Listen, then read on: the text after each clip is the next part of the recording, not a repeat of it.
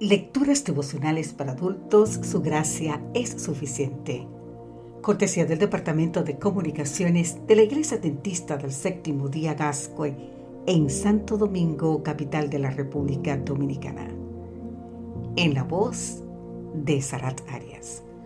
Hoy, 17 de noviembre, fija tus ojos en Cristo. Hebreos capítulo 1, versículo 3 nos dice, el que es el resplandor de su gloria, la imagen misma de su sustancia, y quien sustenta todas las cosas con la palabra de su poder, habiendo efectuado la purificación de nuestros pecados por medio de sí mismo, se sentó a la diestra de la majestad en las alturas.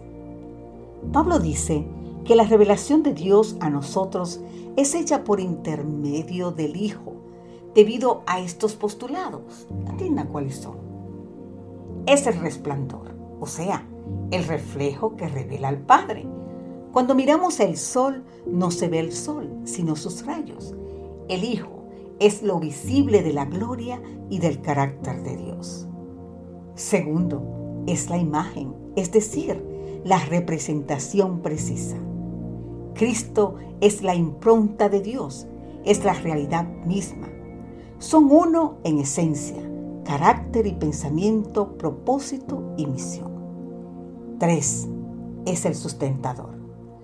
Todo fue hecho por el poder de su palabra. Él habló y existió.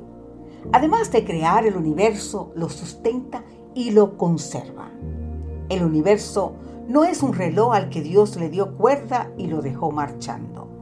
Requiere de atención permanente a través de las leyes y procesos que Él mismo ha establecido.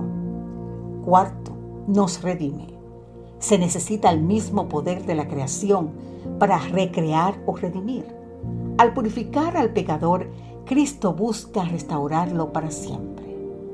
Quinto y último, nos gobierna en virtud de su muerte y resurrección, se sentó a la diestra de la majestad en el trono de Dios con pleno poder y autoridad. Helen Lemmel nació en Inglaterra en el 1863, en la familia de un misionero.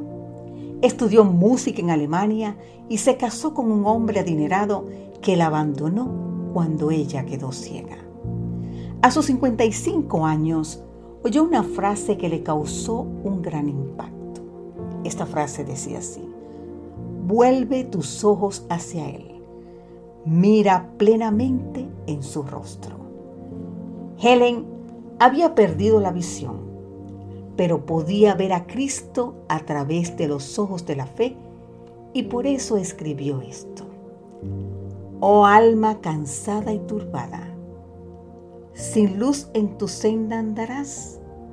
Al Salvador mira y vive. Del mundo la luz es su faz.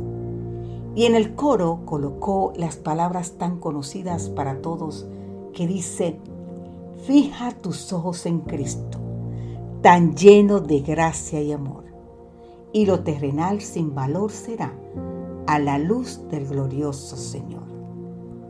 Querido amigo, querida amiga, fijemos hoy y siempre nuestros ojos en Cristo Jesús.